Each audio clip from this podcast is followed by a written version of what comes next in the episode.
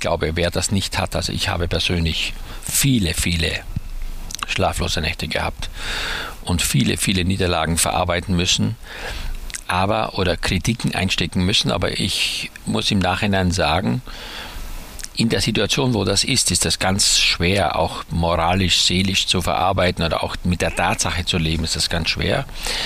Aber in den meisten Fällen ähm, bin ich doch relativ gestärkt aus so einer Situation herausgekommen, weil ich darüber intensiv nachgedacht habe und natürlich auch mit der sogenannten Angst, die in mir war, alles dafür getan habe, um zu verhindern, dass es nochmal passiert.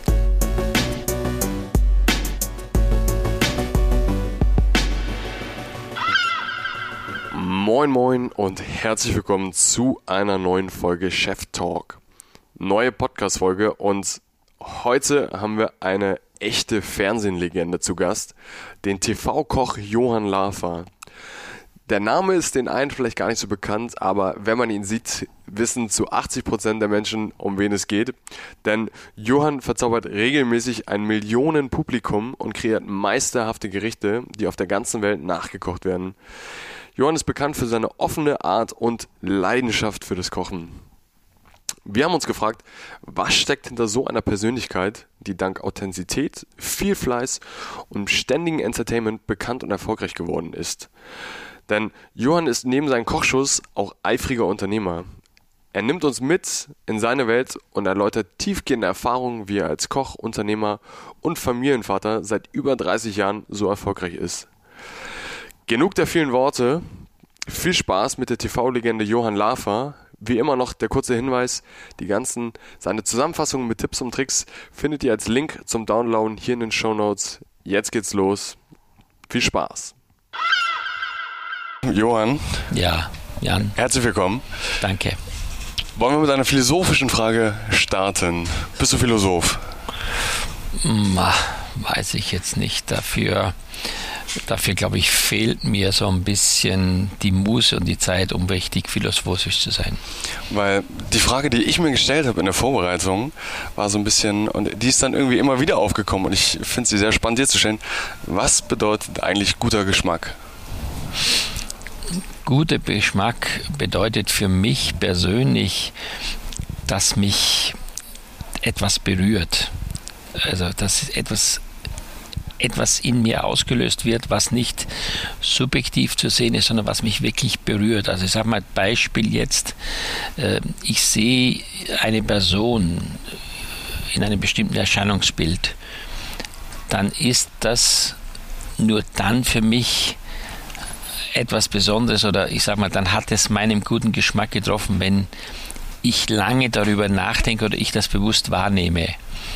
Und beim Essen ist es so, wenn ich heute essen gehe und ich esse etwas, was ich am nächsten Tag nicht mehr beschreiben kann oder was ich nicht mehr weiß, dann war das für mich nicht der gute Geschmack. Deshalb nicht. Es war vielleicht korrekt, es war perfekt, aber es hat mich nicht berührt. Es ist nicht bei mir hängen geblieben. Also das heißt, für mich ist guter Geschmack etwas, was mich ja mit allen Sinnen daran Anteil haben lässt.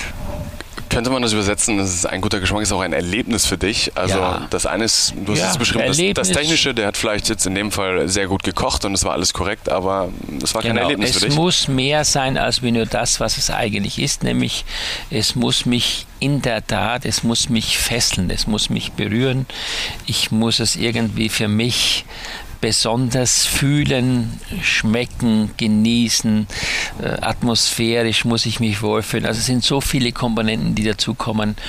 Dann ist es für mich wirklich was Besonderes.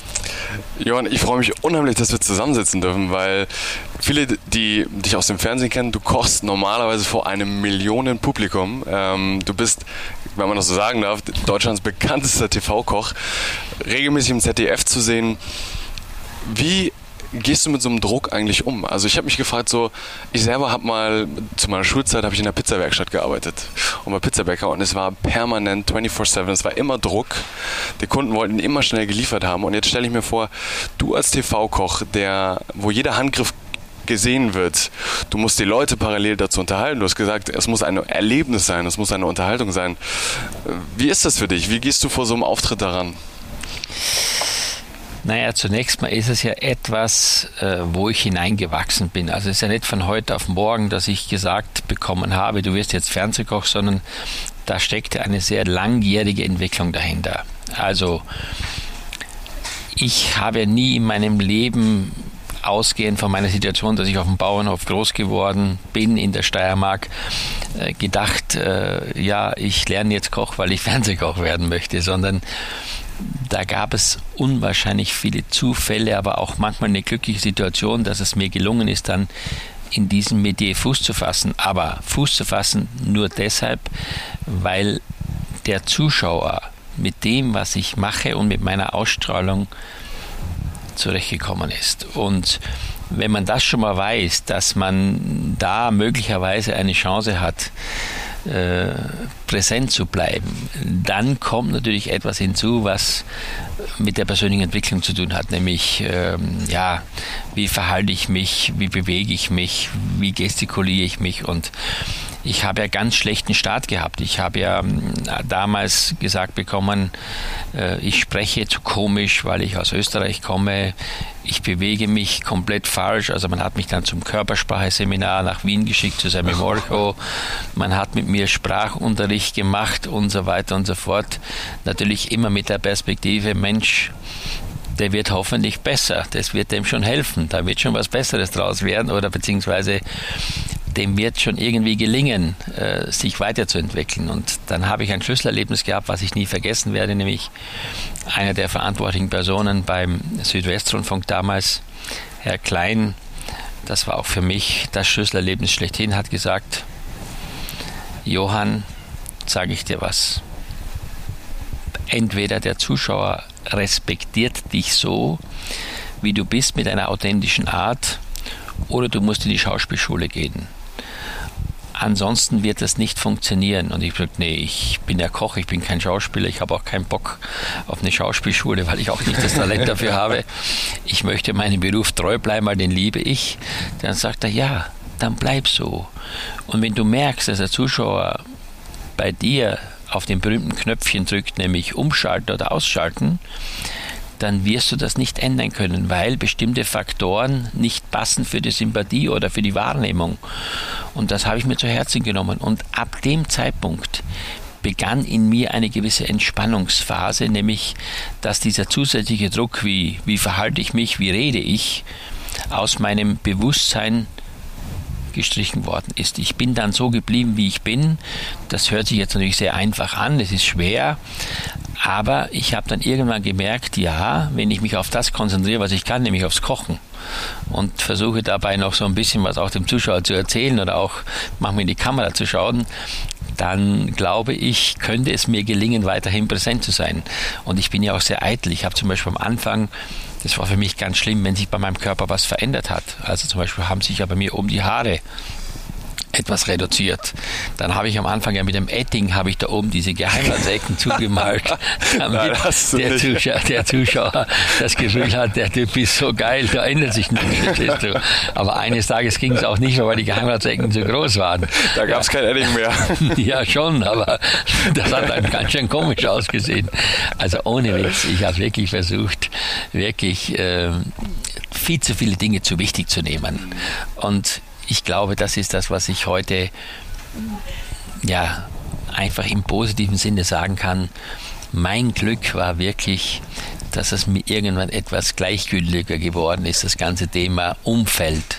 Ich habe mich auf meinen Inhalt konzentriert, aufs Kochen und auf das, was der Zuschauer will. Ich habe auch immer gedacht, natürlich, und das ist auch wichtig, mich nicht selbst zu verwirklichen, sondern darüber nachzudenken, wer sitzt mir gegenüber, der, der das anschaut. Und das hat mir sehr geholfen, glaube ich, äh, oder damit habe ich Glück gehabt, lange präsent zu sein. Das heißt, du, hast ja eigentlich relativ früh schon deine Passion dann fürs Kochen gefunden. Also du hast damals in der Steiermark geboren, die Ausbildung zum Koch, gemacht. Genau. Wie, wie, war deine Reise? Also bist, bist du, bist du bei dem, beim, beim SWR warst, quasi der gesagt hat, Schauspiel oder ja, Schule gut. oder nicht. Da ist ja viel passiert auf dem Weg. Und Richtig. Ich bin ja zuerst mal von der Steiermark dann nach Berlin Schweizerhof in der Budapester Straße, den gibt es ja heute so nicht mehr. Da gibt es ja heute ein neues Hotel, aber heißt auch Schweizerhof.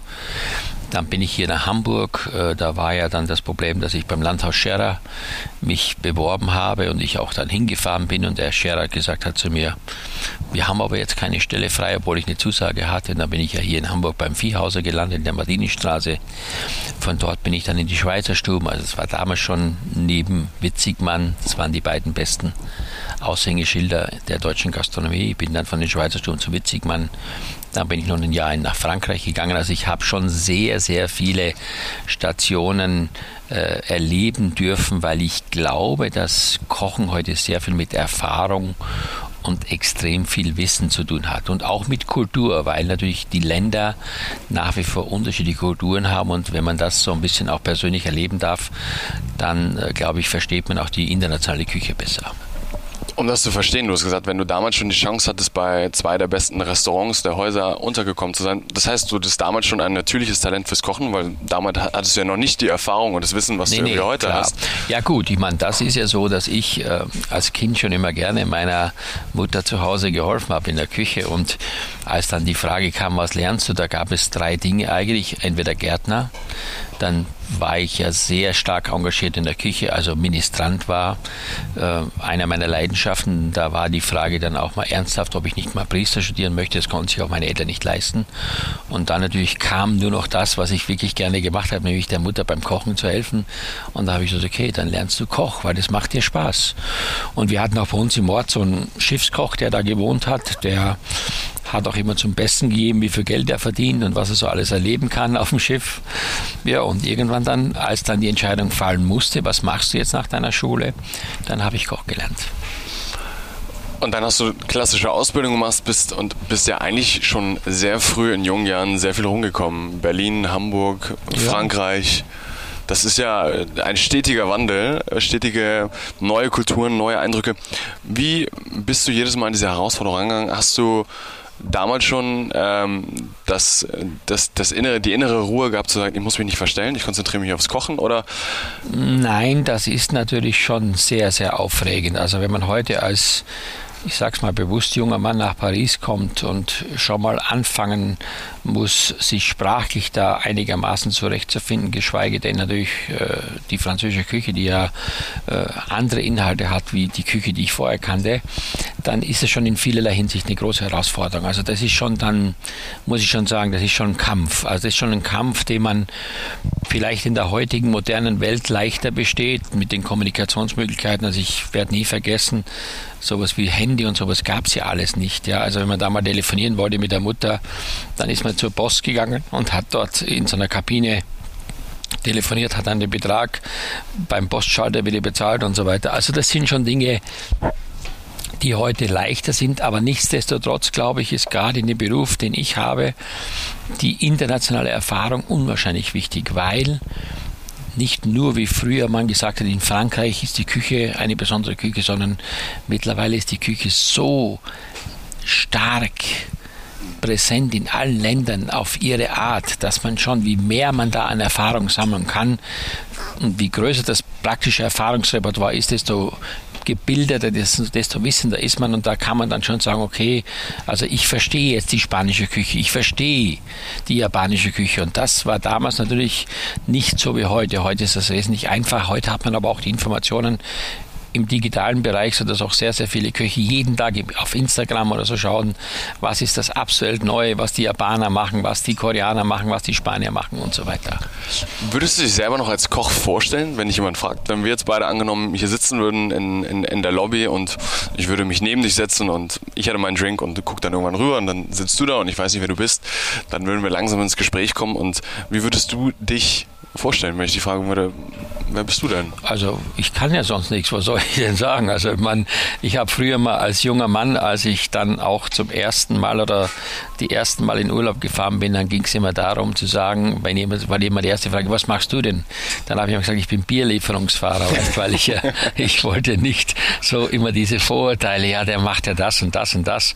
Und als Koch war das damals schon mal gar nichts vom Stellenwert her, dass ich also heute, heute natürlich sage, ich bin Koch, klar, weil das bin ich ja auch. Ich meine, all das, was ich heute in meinem Gesamtportfolio sozusagen verkörpere, hat immer was mit Genuss zu tun. Also ich, ich, ich mache jetzt keine Mode oder ich mache auch keine Fußbälle oder, oder ich verkaufe keine Autos, sondern im, im wahrsten Sinne des Wortes, indirekt oder direkt, hat es immer was mit meiner Kernkompetenz zu tun. Ja, und ich habe auch schon vieles versucht, aber es funktioniert leider nicht.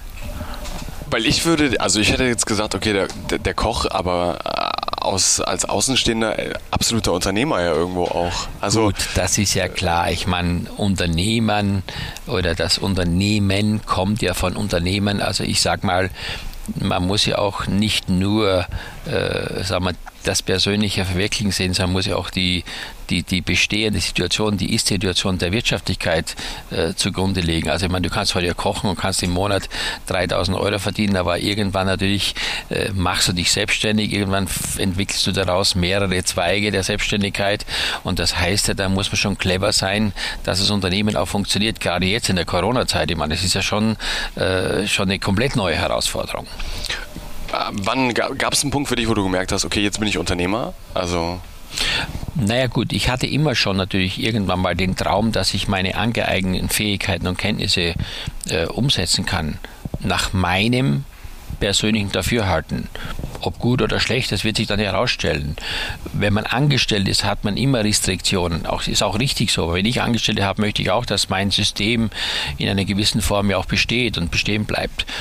Aber ich hatte immer schon damals, also ich habe mich 88 selbstständig gemacht, das war schon immer so mein Wunsch. Mit dem äh, Restaurant oder womit hast du Ja, mit dem Restaurant, mit dem Restaurant in Goldener, damals Le Valdor. Ich wollte voll verantwortlich sein für alles. Also nicht nur, dass ich jetzt in der Küche einen, einen schönen Teller anrichte oder dass ich vielleicht, was weiß ich, mit dem Lieferanten einen guten Preis aushandle, sondern ich fühlte mich äh, für das Gesamtsystem verantwortlich, als, als Unternehmer sozusagen. Und das bin ich auch bis heute geblieben, obwohl es nicht immer einfach ist, muss man ganz klar sagen, weil das, was die meisten Leute unterschätzen, ist ja, zu, dass zu, dem, zu der tatsächlichen Kocharbeit ja so viele Dinge dazugehören. Ich sage immer, von der, von der Mülltonne zum Leeren äh, bis, zur, bis zum Kern vor der Haustür. Das ist ja alles, was dann letztendlich in den Verantwortungsbereich fällt. Und das immer gut zu machen, das auch mit den richtigen Leuten zu machen, auch immer die richtigen richtigen Leute dafür zu haben, das ist eine echte Herausforderung. Und hattest du da von Anfang an Glück oder sind da auch Dinge, im, du hast eben kurz genannt, unternehmerische Tiefpunkte entstanden? Ja, die hat jeder. Ich glaube, wer das nicht hat, also ich habe persönlich viele, viele schlaflose Nächte gehabt und viele, viele Niederlagen verarbeiten müssen, aber oder Kritiken einstecken müssen. Aber ich muss im Nachhinein sagen, in der Situation, wo das ist, ist das ganz schwer, auch moralisch, seelisch zu verarbeiten oder auch mit der Tatsache zu leben, ist das ganz schwer. Aber in den meisten Fällen ähm, bin ich doch relativ gestärkt aus so einer Situation herausgekommen, weil ich darüber intensiv nachgedacht habe und natürlich auch mit der sogenannten Angst, die in mir war, alles dafür getan habe, um zu verhindern, dass es nochmal passiert. Also ich habe dann schon wirklich mich intensivst beschäftigt und immer nach Wegen gesucht, wie ich mich verbessern kann, wie ich weiter, mich weiterentwickeln kann. Hattest du Menschen, die dich dabei begleitet haben, ja, unternehmerisch? Ja, also erstmal natürlich allen voran die Familie, meine Frau, die aus dem gleichen Gewerbe kommt, muss man ganz klar sagen. Wenn man da schon mal jemand hat, dem man das Vertrauen schenken kann, die auch genau weiß und auch gleich die gleichen äh, sensiblen Fühler ausstreckt, wenn es um Details geht, dann hat man da schon mal richtig Glück. Das ist schon mal das Erste, was man einfach sagen muss, weil ich meine, ein Unternehmen zum Schluss mit nahezu 100 Mitarbeitern, das kann man nicht als einzelner Zambano da führen, sondern da braucht man sehr, sehr viele linke und rechte Ärme, um äh, das, das überhaupt hinzubekommen. Und auch sonst muss ich sagen, ich habe immer wieder Leute getroffen, auch Berater gehabt, aber auch äh, Freunde, die nicht immer nur gelobt haben, sondern die ernsthaft mit mir geredet haben. Und das, glaube ich, hat mich auch geprägt und deswegen bin ich auch so dankbar und auch verstehe ich heute, dass, dass eine Kritik genauso wichtig ist wie ein Lob. Was waren denn die, die lehrreichsten oder die schwierigsten Erkenntnisse für dich, vom, vom Koch zum Unternehmer zu werden? Was, was war am härtesten? Was wolltest du dir anfangs nicht wirklich eingestehen? Ja. Also, ich sag mal, das fängt ja an bei der Verwaltung. Also, das ist ja oft so, dass man nur die Arbeit in der Küche sieht. Was heißt das? Einkaufen, kochen, verkaufen, Abrechnung machen, fertig. Aber ich sage mal, von der Buchhaltung bis zur Personalpolitik, äh, sämtliche Vorschriften einzuhalten, äh, ich sage mal, den Richtlinien insgesamt gerecht zu werden, aber auch mit Situationen fertig zu werden, wie morgen melden sich zwei Mitarbeiter krank und dann stehst du plötzlich allein in der Küche. Das will man ja dann, wenn man Angestellter ist, so in der Form gar nicht wissen. Das ist ja wurscht. Ich kümmere mich um mein Gebiet, dafür bin ich ja da, dafür kriege ich mein Geld. Aber dann, dann entstehen Dinge, das ist wahnsinnig. Oder dann kommt plötzlich, sage ich jetzt mal, eine Anzeige, weil da vor der Tür die Autos falsch geparkt haben und die Gäste sagen, was ist denn das für ein Saftladen? Da fahre ich nie mehr hin, weil ich da noch einen Strafzettel bezahlen muss, weil ich da jetzt auch noch bei dem zum Essen war. Das ist jetzt eine Kleinigkeit. Aber diese Kleinigkeiten summieren sich ja als, als, als Gesamtsystem. Und deswegen muss ich sagen, ja, es ist schön, selbstständig zu sein, aber das heißt auch selbst und ständig. Ja? Also selbst und ständig immer irgendwas zu machen und manchmal Dinge zu machen, wo du denkst, das kann jetzt nicht wahr sein. Aber so ist es eben. Würdest du es wieder machen mit dem heutigen Wissen, quasi denselben Weg nochmal, auch Unternehmen zu gründen, dich als Marke aufzubauen? Oder glaubst du, diese damalige Naivität war, war grundlegend wichtig dafür, um, das, um diese ganzen Strapazen überhaupt durchzustellen? Weil du hättest ja auch irgendwo ein Koch in einem sehr guten ja, Restaurant oder genau. sehr guten Hof bleiben Richtig, können. Genau, genau. Richtig. Ähm, die Frage ist eine, eine wirklich gute Frage, weil wir haben zunächst mal jetzt die Tatsache, dass wir durch diese Medienvielfalt und durch diese Schnelllebigkeit insgesamt heute natürlich einen ganz anderen Informationsfluss haben. Also ich kann mir schon vorstellen, das wieder zu machen, aber ob es mir gelingen würde, bei der Vielzahl von jetzt vorhandenen Keuchen und Menschen, die das Gleiche machen, bei der extremen Konkurrenz und bei der, wie soll ich sagen, bei der äh, Situation, wo nichts mehr unbeobachtet bleibt, sich da noch besonders hervorzutun und ein USB zu bekommen und sagen, okay, daraus mache ich jetzt was oder daraus mache ich was Einzigartiges, das ist mit Sicherheit um einiges schwieriger, als es damals bei mir in der Zeit von, ich sage jetzt mal, 80, 82, 83 war, weil da natürlich, da waren die Leute, die man dann kannte oder Leute, die in der Öffentlichkeit ein bisschen den Kopf über die Grasnarbe im Bereich von Kochen gestreckt haben,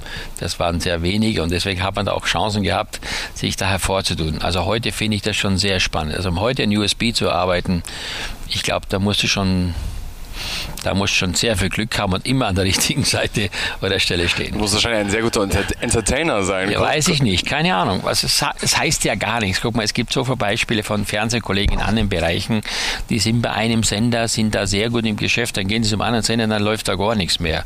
Ist keine Einschaltquote da, da denkst du oft, ich habe auch schon viele Konzepte gemacht und neue Fernsehformate oder Piloten, sagt man dazu bei uns, einen Pilot gedreht, wo ich gedacht habe, so ein geiles Format, ich war selbst total glücklich. Und dann kommst du ins Fernsehen und da macht der Zuschauer Klick. und was machst du dann? Da macht der Sender auch Klick. ja, genau. Und dann sitzt du da und sagst, ja, was ich hier besonders gut finde, muss nicht unbedingt der Zuschauer gut finden. Nenn uns doch mal vielleicht noch ein paar Zahlen so aus dieser ganzen TV-Welt. Erinnerst du dich noch deinen ersten Auftritt, wie du, wie du da reingekommen bist, wann, wann das Ganze ja, losging? Das ist, äh, das ist etwas, was ich äh, nie vergessen werde. Das war, ich war in den Schweizer Stube in Wertheim-Bettingen. Und da gab es immer so eine Sendung vom Bayerischen Fernsehen äh, mit fünf Gängen in die Oster- oder Weihnachtstage. Und ich war ja damals Patissier. Und da haben die gesagt, die Küchenchefs kommt, das Dessert soll der Lava machen, wir machen die anderen Gerichte. Und dann habe ich dann Dessert gemacht. Und dann hat der damalige Regisseur gesagt, wenn Sie irgendwann mal von hier weggehen, lassen Sie es mir wissen, dann kommen wir vielleicht dahin, wo Sie sind. Und ich bin dann nach Rheinland-Pfalz gegangen. Und dann haben die tatsächlich dann dort, wo ich angefangen habe, auch einen Film gemacht, so ein Fünf-Gänge-Menü und das war natürlich unter ganz schlechten Voraussetzungen, weil ich äh, mir das viel einfacher vorgestellt hatte. Da gab es dann solche Worte wie, ich komme jetzt mit dem Hackbeil aus der Küche, wenn der Regisseur nochmal kommt und lauter solche Sachen, weil ich natürlich äh, keine Vorstellung hatte äh, über das Gesamtpaket, was es bedeutet an Aufwand, an Know-how, an Wissen, wie man so eine Fernsehsendung produziert. Also ich war schon sehr, sehr, sehr, sehr ange, angezwidert sozusagen, weil es mir wirklich auch keinen Spaß gemacht hat. Aber das Kuriose war, Zum einen hatte die Sendung extrem viel Zuschauer und zum anderen hat dann der SWR gesagt, wie kann es denn sein, dass ein bayerisches Fernsehen in Rheinland-Pfalz einen Koch nimmt für ein Menü in bayerischen Fernsehen? Und dann sind die eben vom Südwestrundfunk zu mir gekommen und haben gesagt, Mensch, wie kann es denn sein? So, ja, ich kenne den Mann, ich kannte den von früher und er hat dann gesagt, ich mache das. Ja, und dann hat man also mir dann die Chance gegeben und das werde ich nie vergessen, aufgrund der schlechten Erfahrung durch die vorangegangene Sendung äh, saß ich dann bei dem Fernsehchef und dann habe ich zu dem gesagt, ja, aber ich mache nur was, wenn ich die Leute bestimmen darf. Man kann sich ja vorstellen, jeder Koch wird heute sagen, das Größte für mich überhaupt mit dem Mann mal ein Gespräch zu führen, dass ich da eine Chance habe. Ich habe dann gleich Bedingungen gestellt, was natürlich, das muss man schon sagen, auch etwas komisch bei dem Herrn ankam. Aber der hat dann schon gemerkt, ich habe ein Selbstbewusstsein aufgrund meiner vorhandenen Erfahrung. Ja, und dann haben wir uns da entwickelt und ich muss sagen, auch heute nochmal Dankeschön, dass man mir damals als ganz junger Mann, der wie gesagt noch mit Edding vorne die Geheimratsecken zugestrichen hat, dass man mir die Chance gegeben hat und wie so vieles im Leben, man wächst, der Mensch wächst mit den Aufgaben, ich bin da reingewachsen.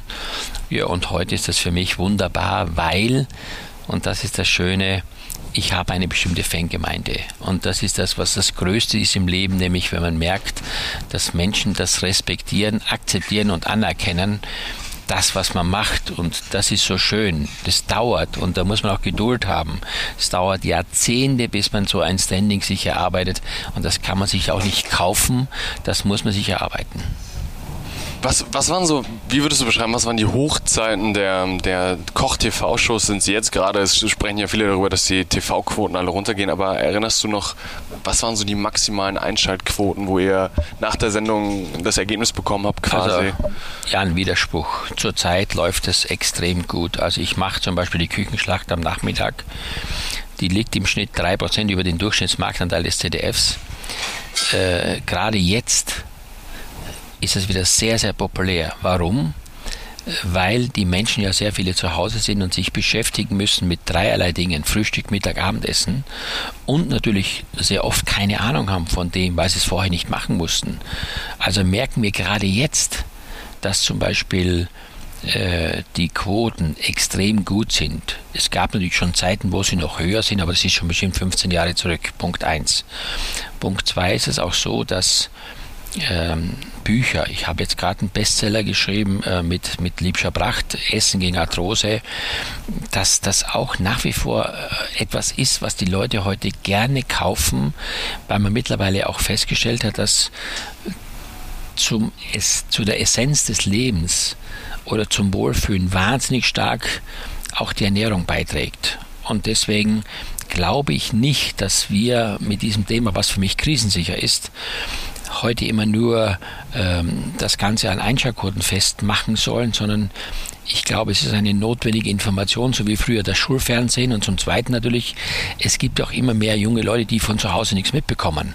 Also die müssen sich irgendwo orientieren. Also natürlich heute gibt es die ganzen Internetmöglichkeiten, aber es gibt natürlich auch nach wie vor Leute, die halt erstmal anfangen, sich auch im Fernsehen, nicht nur im öffentlich-rechtlichen, auch im Privatfernsehen, mit vielen Dingen diesbezüglich zu informieren. Und dann läuft das Ganze. Also ich habe keine Angst vor der Zukunft, weil Essen und Trinken ist krisensicher.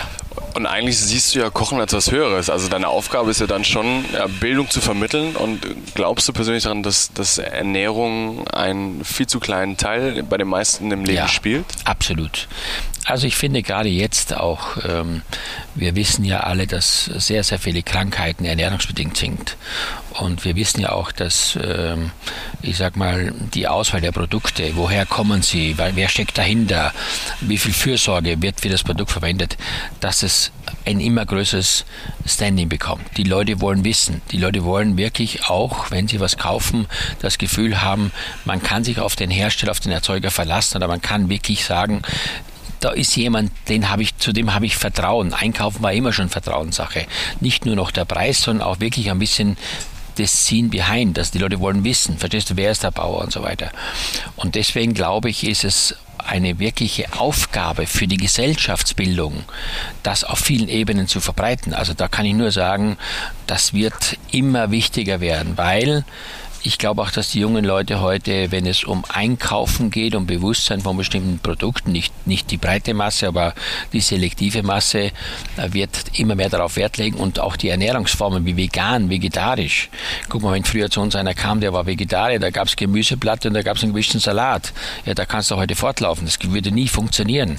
Also da hat sich wahnsinnig viel verändert. Wahnsinnig dieser gesellschaftliche Wandel, was, ähm, was man, glaube ich, gerade so in diesen urbanen Umgebungen wahrnimmt, mit vegan, vegetarisch, diese Vielfalt, die auf einmal entdeckt wird, siehst du da persönlich, beobachtest du das auch als Unternehmer und sagst, ja. da ergeben sich, du hast jetzt ein Buch darüber geschrieben, aber hast du da Projekte in der, in der Pipeline, wo du sagst, oh, das ist spannend oder da würde ich jetzt reingehen. Es gibt solche Startups wie Infarm, ich weiß nicht, ob du sowas kennst, das mhm. sind so Gewächshäuser, die sie jetzt im Aldi kenn aufstellen ich, ich, und, und, und. Kenn ich, kenn ich, ja. Beobachtest du sowas? Guckst du dir Startups auch in die Richtung an?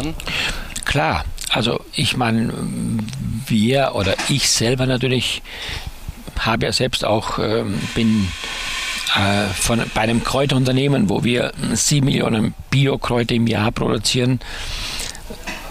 Das bin ich aber schon lange, weil ich mir schon immer gesagt habe, für mich selber, für meinen Anspruch, wenn ich heute einen, einen Salat mit Tomaten, Mozzarella mache, ich oben Basilikumblätter drüber streue, mir daraus ein Pesto mache, dann möchte ich das Gefühl haben, dass nicht vier Wochen bevor der Basilikum da geerntet wird, einer nochmal so mit seiner Spritzpistole da was drüber gespritzt hat.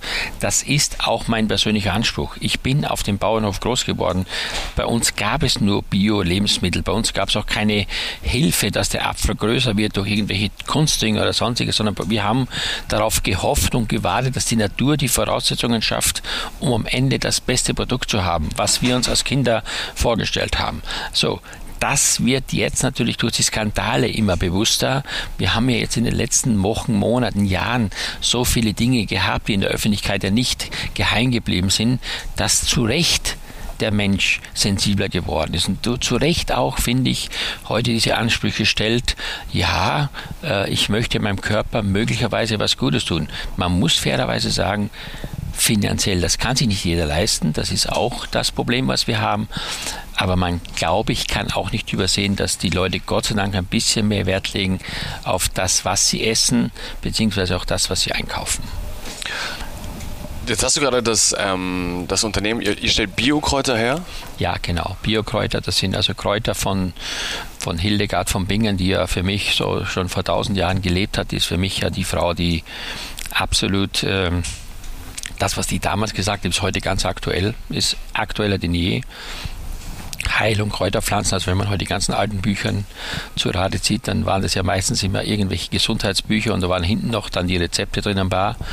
Und das ist etwas, was äh, mich immer schon sehr, sehr stark, äh, sagen wir mal, ja, wie soll ich sagen, fasziniert hat, ja, dass unsere Nahrung eigentlich genügend Inhaltsstoffe hat, um eine gewisse Basis für die Gesundheit des Menschen zu äh, zu erhalten. Natürlich gibt es heute durch die Beanspruchung, durch Stress, durch äh, Umwelt und vieles mehr Auswirkungen, die haben da nichts mehr mit der Ernährung zu tun. Dann ist es natürlich auch so, dass man da äh, auch oft an dem Arzt nicht vorbeikommt. Aber ich glaube schon, dass die Basis unseres Seins die Ernährung ist, weil ohne was Gutes zu essen, glaube ich, kann keiner existieren. Du bist, was du isst. Ja, genau ja, so das, ist es. Das, das, das, das Wilhelm ja wieder. Busch ist ja da, unser großer, unser großer Philosoph gewesen im, vor langen Jahren, genau. Johann, hol uns doch noch einmal kurz ab. Das sind so viele kleine Sachen, die du im Nebensätzen gesagt hast, die super spannend sind. Ähm, dieses ganze Thema Unternehmertum, Imperium, Portfolio, hast du es am Anfang genannt. Ja. Was gehört jetzt alles dazu? Also du bist, einmal bist du TV-Koch.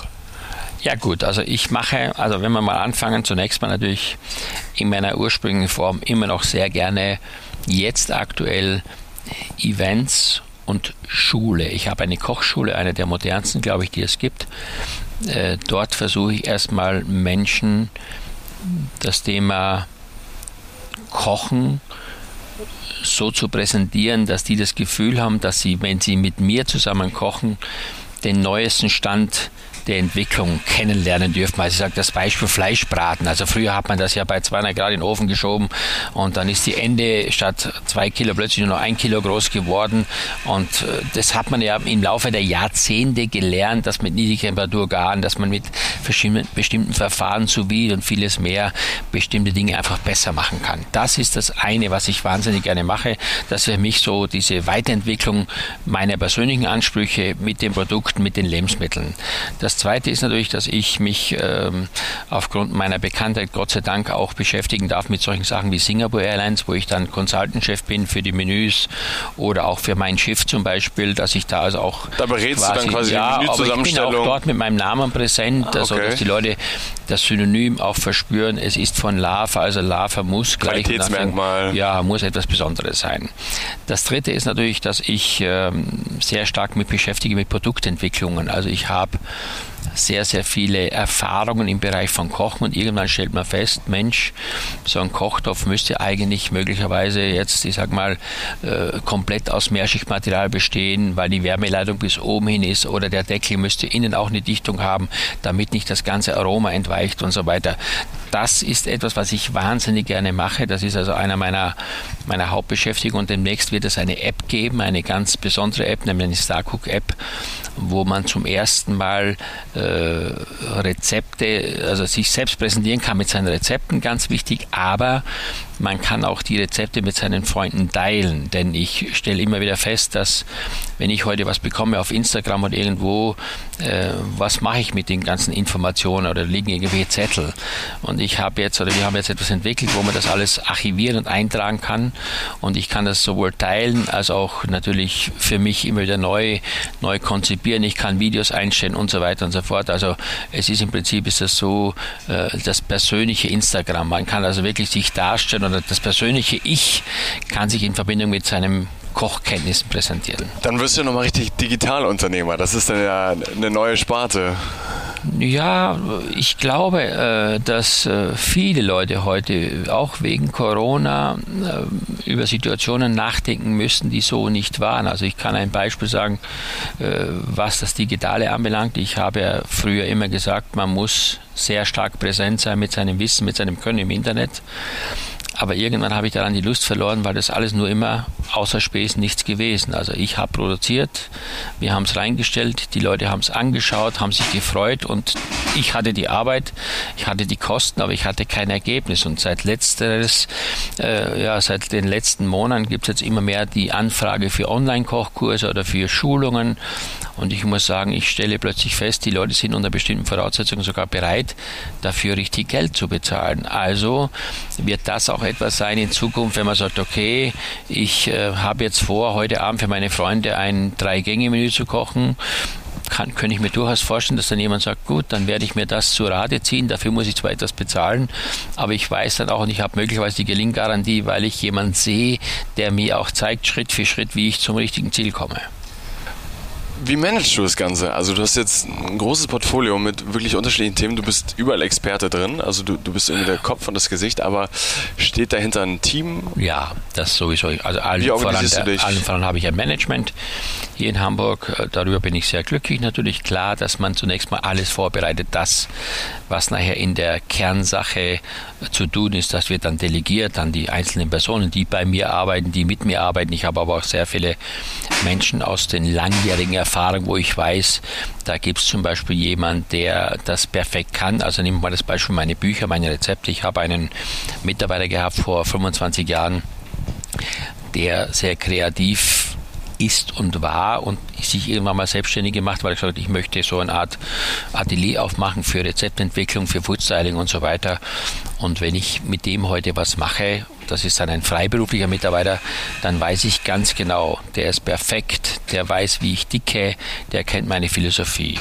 Wenn ich heute hochkarätige VIP-Veranstaltungen mache oder aufs Schiff gehe, dann habe ich in meinem Umfeld Menschen, die bei mir gearbeitet haben, so viele Jahre oder die ich schon so lange kenne, die gerne bereit sind, auch mit mir mal so eine Reise zu machen, weil es auch für die eine willkommene Abwechslung ist. Also das ist ein Netzwerk von vielen kleinen Punkten, das nur entsteht, wenn man natürlich über Jahrzehnte in der Branche zu Hause war, so wie ich. Und darauf kann man heute sehr gut zurückgreifen. Hast du, hast du Grundwerte, an die du glaubst im, im Unternehmerischen, die du sagst, die musst du vertreten? Du hast einen Punkt genannt, ganz am Anfang Authentizität, also dass man authentisch bleiben muss. Ja, das zweite ist auf jeden Fall, finde ich, ist, wobei das sehr schwer festzulegen ist, ist, mit der Qualität ehrlich umzugehen. Das heißt für mich nicht etwas sagen und nicht tun, sondern wenn ich sage, ich nehme heute diese Butter, dann muss es auch wirklich diese Butter sein. Oder nehmen wir als Beispiel, äh, ich sage, wir machen heute einen Champagner so, aber ich nehme dann Sekt statt Champagner, dann würde ich heute etwas tun, womit ich jemand betrüge. Also das muss, das muss sehr ehrlich sein. Meine Mutter hat immer gesagt, merkst du den Satz, mit dem Hut in der Hand kommst du durch das ganze Land. Also weißt dass, dass, dass man sagt, ich bin stolz darauf, das, was ich da mache. Und ich glaube, man muss heute auch eine gewisse Portion äh, selbst uns, also mit sich eine gewisse Unzufriedenheit zu haben, nämlich diesen natürlichen Drang zu haben, mich ständig zu verbessern oder besser zu werden. Eine Portion Selbstkritik. Und das ist das, was ich, glaube ich, habe und ich fast jeden Tag alles hinterfrage, weil wir haben einen Beruf, wo die Dinge vergehen. Also wenn, wenn ich gestern Abend was gegessen habe bei mir, kann ich nicht sagen am nächsten Morgen, ich hole mir das wieder, weil das habe ich dann gegessen. Das ist, wie gesagt, Vergangenheit. Und es ist jeden Tag eine neue Herausforderung. Deswegen bin ich ganz sicher, dass wir heute ähm, äh, nur weiterkommen, wenn wir das, was wir machen, ständig überprüfen und ständig hinterfragen und auch so versuchen, unseren Gästen das Gefühl zu geben, da tut sich was. Auch jetzt ganz stark in der Corona-Zeit. Wer jetzt sich nicht neu erfindet, der hat sicherlich Probleme. Jetzt haben wir die Chance, dich gerade hier zu haben. Würdest du die drei Punkte, die du gerade genannt hast, du hast ja selber zwei Kinder, war das deine Aufgabe, denen das auch mitzugeben? Also wenn du jetzt ja. vorstellst, unsere Hörer sind wahrscheinlich in dem Alter und wir stehen jetzt gerade irgendwie alle an der Schwelle, wo zu sagen, wo geht es irgendwie hin ins Leben? Was passiert dir? Auf was muss ich achten? Muss ich mich verstellen? Muss ich mich nicht verstellen? Auf was kommt das? Sind das wirklich die Dinge, wo du sagst, Leute, konzentriert euch da, da, da drauf? Also zunächst mal, das hört sich jetzt immer so leicht an, aber es ist wirklich wichtig, ist als allererstes mal mit sich selbst ehrlich umzugehen, zu hinterfragen oder vielleicht sogar zu fühlen, wofür habe ich wirklich Interesse oder was ist etwas, was mich berührt, was ich wirklich gerne selber in Anspruch nehmen möchte. Weil es nutzt nichts, wenn heute die Eltern sagen, du machst das, was der Papa macht, wenn man kein Interesse, kein Talent dafür hat. Das funktioniert nicht, nie. Das ist also nur in Ausnahmefällen, überhaupt, wenn überhaupt. Also ist Punkt eins natürlich zunächst mal man muss sich selbst in einer ruhigen Minute wirklich ernsthaft Gedanken machen, soweit man das kann und auch eine gewisse Eigenreflexion hat, äh, sich damit beschäftigen, was könnte das Richtige für mich sein. Das Zweite ist, wichtig heute für meinen Be Bereich ist Geschmack. Geschmack ist nicht angeboren. Geschmack kommt durch Erfahrung. Also Vorurteile wegzulassen, das esse ich nicht, sondern einfach mal den Mut zu haben, Neues, Neues zu entdecken. Aber auch nicht nur den gewissen vorgegebenen äh, sagen wir, Trends nachzulaufen, sondern auch manchmal das Bewusstsein zu haben, ich stehe dazu. Ich, ich muss jetzt nicht, jeder muss nicht zur Fastfood-Kette, sondern wenn ich gerne Schnitzel esse, dann esse ich auch Schnitzel. Vielleicht bin ich dann altmodisch, aber es ist so etwas Besonderes, wenn es gut gemacht ist. Das ist das Nächste.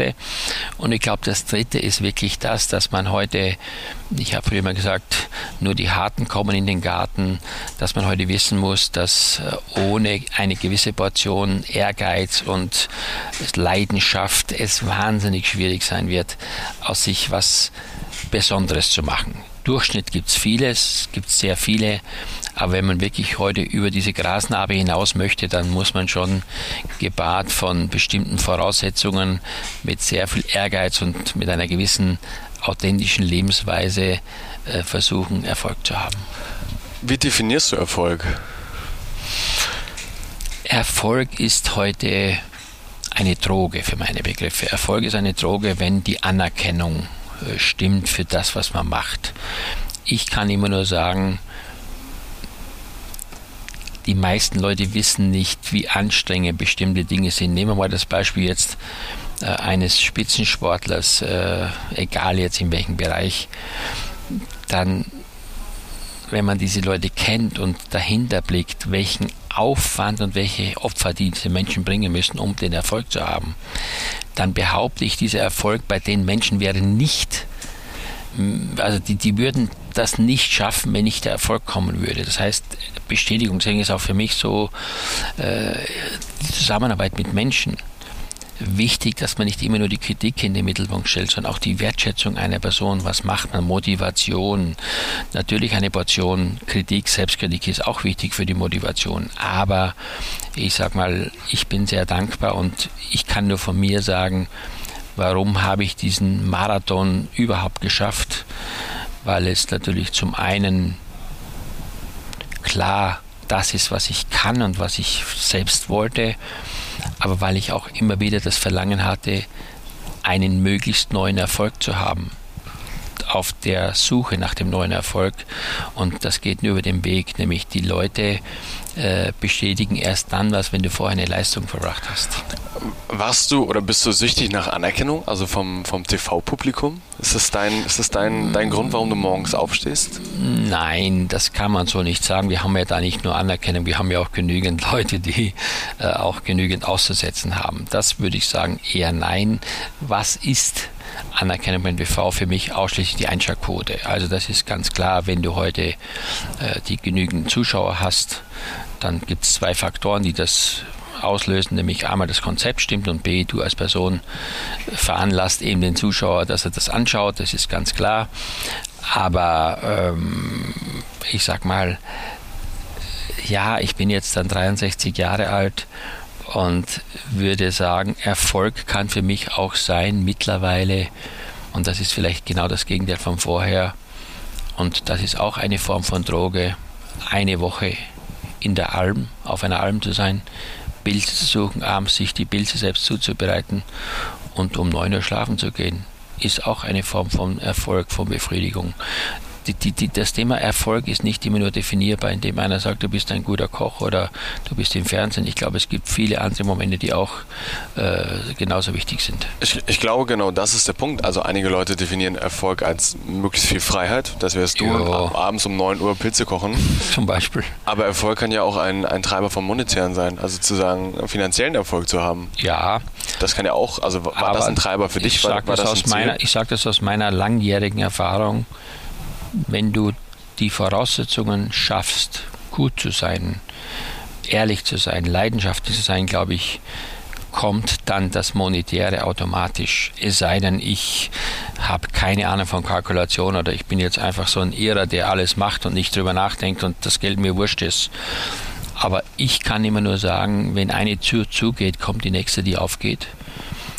Und ich stelle fest, dass oft durch bestimmte Vorarbeit plötzlich auch wirtschaftliche Erfolge kommen, mit denen man nicht gerechnet hat. Deswegen, der Weg ist das Ziel und man muss immer gucken, dass man heute an, dran bleibt, an sich selber arbeitet und die Hoffnung, wie gesagt, niemals aufgibt. Also ich kann sagen, ich habe dieses Jahr Pech gehabt. Es ist jetzt, wäre mein bestes Jahr geworden. Aber durch eine, wie auch immer, geartete Pandemie ähm, kommt das nicht zum Tragen.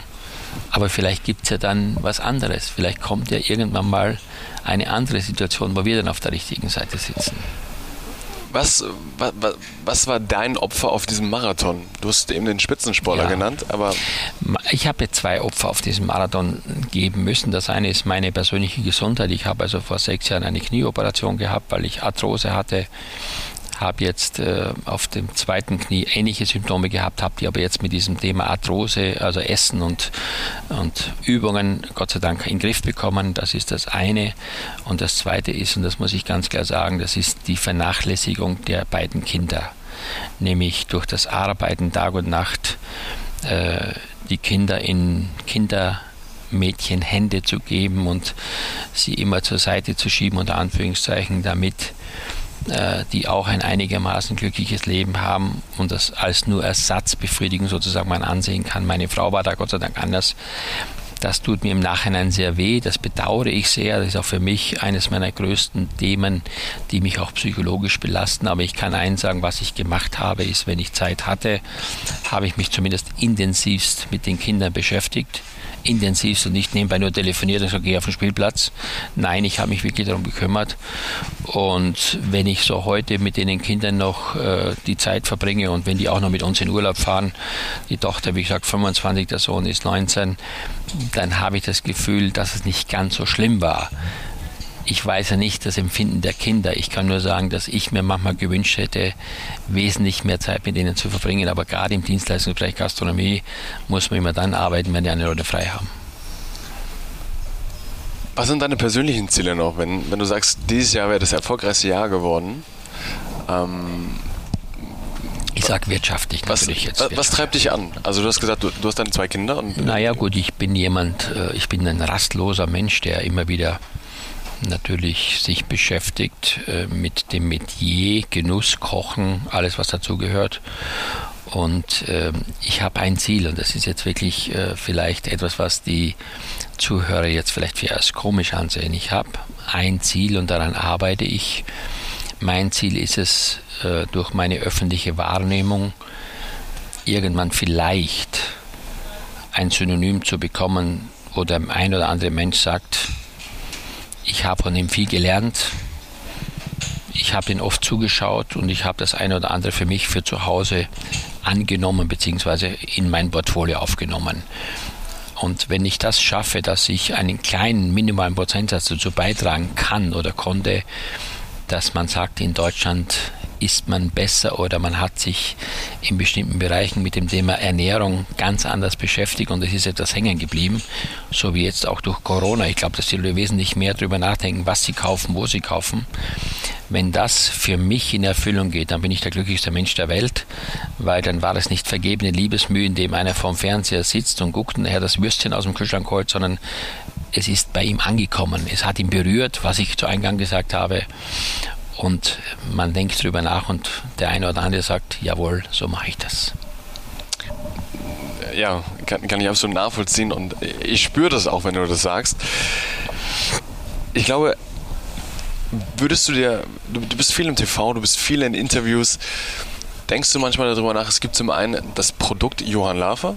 Ähm, glaubst du, dass es, ähm, ist es ein anderes, ist es, gibt es den privaten Johann Lafer und den Koch Johann Lafer, das Produkt? Ganz klar. Oder ist das eine und dieselbe Person? Nee, nee, nee. Also für mich gibt es, also ich verstehe beim Kochen wenig Spaß, weil es für mich ist es kein Kasperljade, für mich ist Kochen eine, eine Produktion ein sehr ernstzunehmendes Thema, wo es um mit dem Umgang um Lebensmittel geht. Das ist kein, sagen wir, kein Kasperltheater. Also man kann heute nicht mit Eiern durch die Gegend schmeißen, weil das sind Lebensmittel Mittel zum Leben. Das ist für mich ganz klar. Und äh, privat bin ich auch manchmal so wie jeder hoffentlich, indem er einfach mal so sein möchte, wie er ist, nämlich keine Ahnung, unkontrolliert, ausgeflippt oder auch mal irgendwie verrückt oder keine Ahnung, oder legt sich mal nur hin und sagt, die können wir jetzt alle gern haben, ich will jetzt gar nichts machen.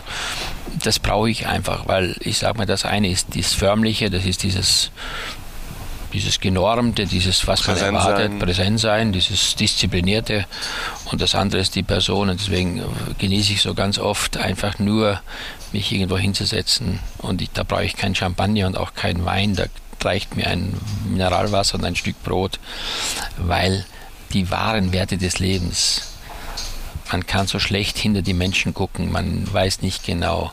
Die wahren Werte des Menschen, glaube ich, haben nichts mit Luxus zu tun oder mit irgendwelchen monetären Mitteln zu tun, sondern ganz im Gegenteil, das sind wenige Werte, die, die einem die Voraussetzung geben, um wirklich glücklich zu sein.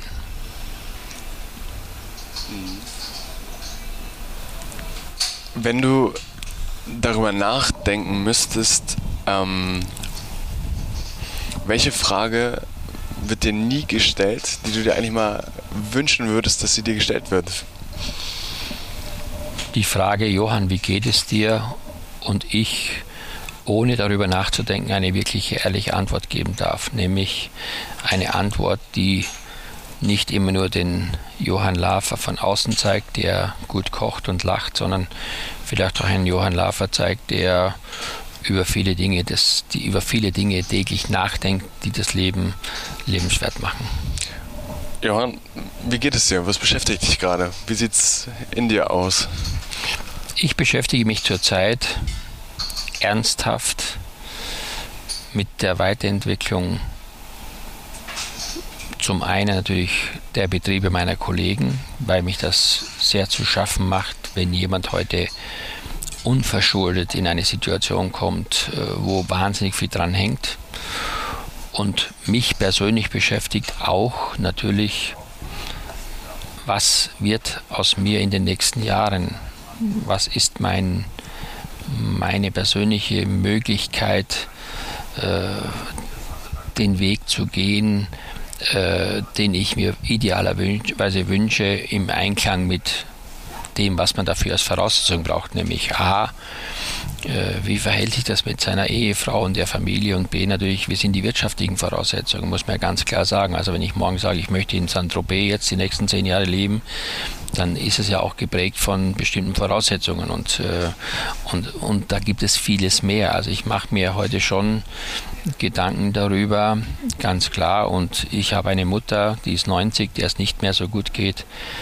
Äh, daran muss ich erkennen, dass das Leben für uns alle endlich ist. Also es ist nicht mehr so, äh, wie wenn man 30 ist und sagt, jetzt reiße ich noch jeden Baum um, sondern jetzt kommt die Zeit, wo man schon anfängt, darüber nachzudenken, was möchte ich noch erleben, was möchte ich noch mitmachen, was ist noch das, was mir in meinem Lebensportfolio, in meinem Lebens, Lebensplan fehlt.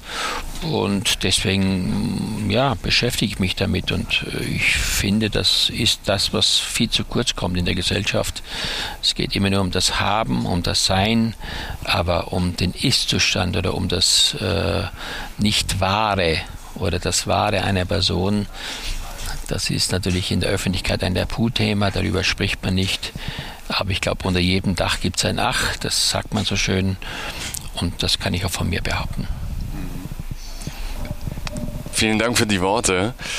Ich habe noch zwei letzte Fragen für dich. Mhm. Und die vorletzte Frage ist eigentlich mit dem, was du gerade gesagt hast, sich auf den Ist-Zustand zu konzentrieren und mit deiner ganzen Erfahrung und auch Ausblick in die Zukunft, wie würde ein Appell von dir an die junge Generation lauten?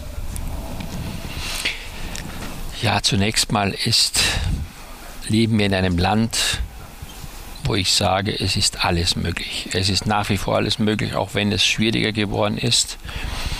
Aber um alles möglich zu machen, bedarf es bestimmter Voraussetzungen. Zum einen würde ich sagen, wir müssen zunächst mal nicht immer nur das Negative in den Mittelpunkt stellen, sondern etwas mehr Zuversicht ausstrahlen. Das ist in vielerlei Hinsicht so, dass wir uns immer nur mit dem kompletten Negativen beschaffen, beschäftigen. Zum Zweiten würde ich sagen, ist es so, dass wir äh, alle einen Teil dazu beitragen müssen, wie sich unsere Welt entwickelt. Gerade im Umwelt, im Umweltthema ist es ein ganz starkes Thema. Da kann ich nicht immer nur sagen, mir das ist egal, sondern wir sind alle ein Teil davon, dass die Perspektiven für die nächste Generation äh, gewährleistet wird. Das ist das Zweite. Und das Dritte ist, ich finde, dass man gar nicht so verbraucht, um ein gutes Leben zu haben, wie manche Leute glauben, dass man sich so sehr von Äußerlichkeiten äh, so stark beeinflussen lässt, auch zum Teil, weil man nicht genügend Selbstbewusstsein hat, äh, wie ich als Mensch bin. Deswegen würde ich sagen, man muss nicht immer das haben, was die anderen haben. Man kann auch ohne dem seinen Weg gehen. Und mein Satz heißt immer, you never give up. Also immer weitermachen. So schlimm ist es nicht. Es ist nicht immer so schlimm, wie die meisten Leute glauben. Klar, es gibt Situationen, die schlimm sind, aber allgemein, glaube ich, leben in einem Land. Darauf können wir alle sehr stolz sein. Auch das, was äh, in Situationen wie diesen jetzt gemacht wird. Und es wird immer ein Plus und Minus geben. Das wird es im Leben nie, nie anders, wird nie anders sein. Deswegen, wie gesagt, zuerst mal bei sich selber anfangen und dann gucken, was die anderen machen. Ich glaube, wir durften jetzt. Du bist ein Optimist. Du, du, du, blickst voller Kraft in die Zukunft und ich fand deine, ich fand die letzte halbe Stunde, die wir verbringen durften, sehr inspirierend, weil man den Blick in dich selber hineinbekommen hat. Du mhm. hast super viel erlebt in deinem Leben und ich glaube, es ist ein, ein, ein wahnsinniger Akt, immer, ähm, wenn die Kamera an ist, zu präsentieren, präsent zu sein, Disziplin zu zeigen. Jon, vielen Dank für die ganzen offenen Worte. Ich glaube, wir haben alle sehr viel mitgenommen. Die allerletzte Frage ist, die wir jedem Gast stellen. Welche drei Gäste schlägst du in Zukunft vor, die dich in irgendeiner Form inspiriert haben oder wo du glaubst, die können an die junge Generation etwas weitergeben?